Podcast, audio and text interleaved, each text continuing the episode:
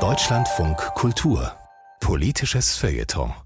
Früher ging es bei öffentlichen Auseinandersetzungen zumindest prinzipiell um die Frage, wer Recht hat, wer die besseren Argumente hat oder schlichtweg mehr weiß von der Sache, um die es da geht. Heute geht es aber immer sehr schnell darum, wer moralisch auf der richtigen Seite steht. Und das hebt die Diskussion natürlich dann auf eine höhere Stufe, nämlich auf eine höhere Eskalationsstufe.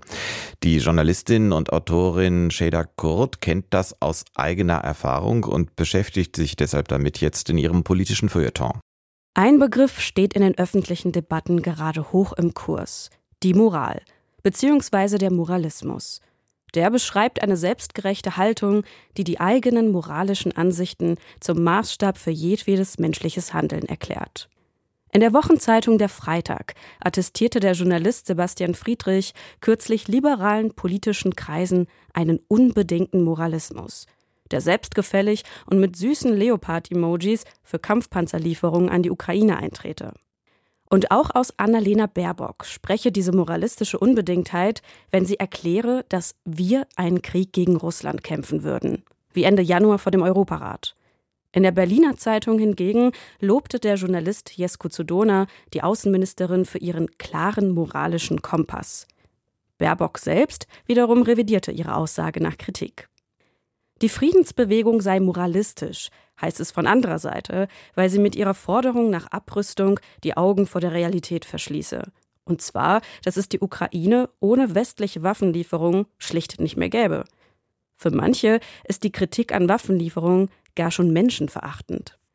Die Moral wird zu einem Argument der Superlative, das mal als Vorwurf funktioniert, mal als Selbstvergewisserung, auf der richtigen Seite der Geschichte zu stehen.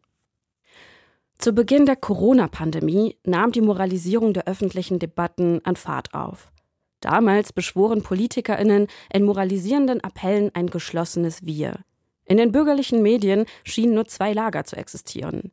Die, die rücksichtslos die Pandemie leugnen und Impfungen verteufeln, und die, die auch jede noch so sinnlose Schutzmaßnahme, wie etwa das Verbot, lange auf einer Parkbank zu sitzen, verteidigen und somit auf der richtigen Seite stehen.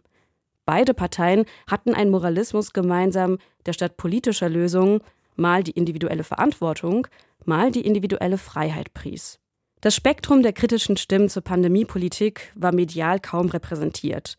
Das Virus wurde gar als Angriff auf die moralische Zivilisation beschworen. In einer Fernsehansprache erklärte der französische Präsident Emmanuel Macron, im Krieg gegen das Virus zu sein. Ein moralischer Gestus ist mir aus der Zeit der Pandemie besonders in Erinnerung geblieben. Der Applaus von den Balkonen für das Personal in den Krankenhäusern. Doch als die Beschäftigten in den vergangenen Jahren in zermürbenden Streiks für bessere Arbeitsverhältnisse kämpften, war es ziemlich leise. Die Moral ist weg, das heruntergewirtschaftete Gesundheitssystem bleibt. Nicht nur in diesem Falle verschleiern moralisierende Appelle und Gesten in Krisen- und Kriegszeiten meist Zusammenhänge und Probleme, die keine moralische, sondern politische Antwort bräuchten. Der Westen hat, und das ist so ein alter Trick, die Moral eingeführt, um über Politik nicht reden zu müssen.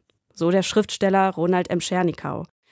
Der Soziologe Stanley Cohen prägte den Begriff der moralischen Panik, die dann eintrete, wenn Gesellschaften eine Gruppe von Menschen oder auch einen Zustand als eine Gefahr für die gesellschaftlichen Werte und Interessen ausmachen und infolgedessen eine Verstärkung sozialer Kontrolle fordern.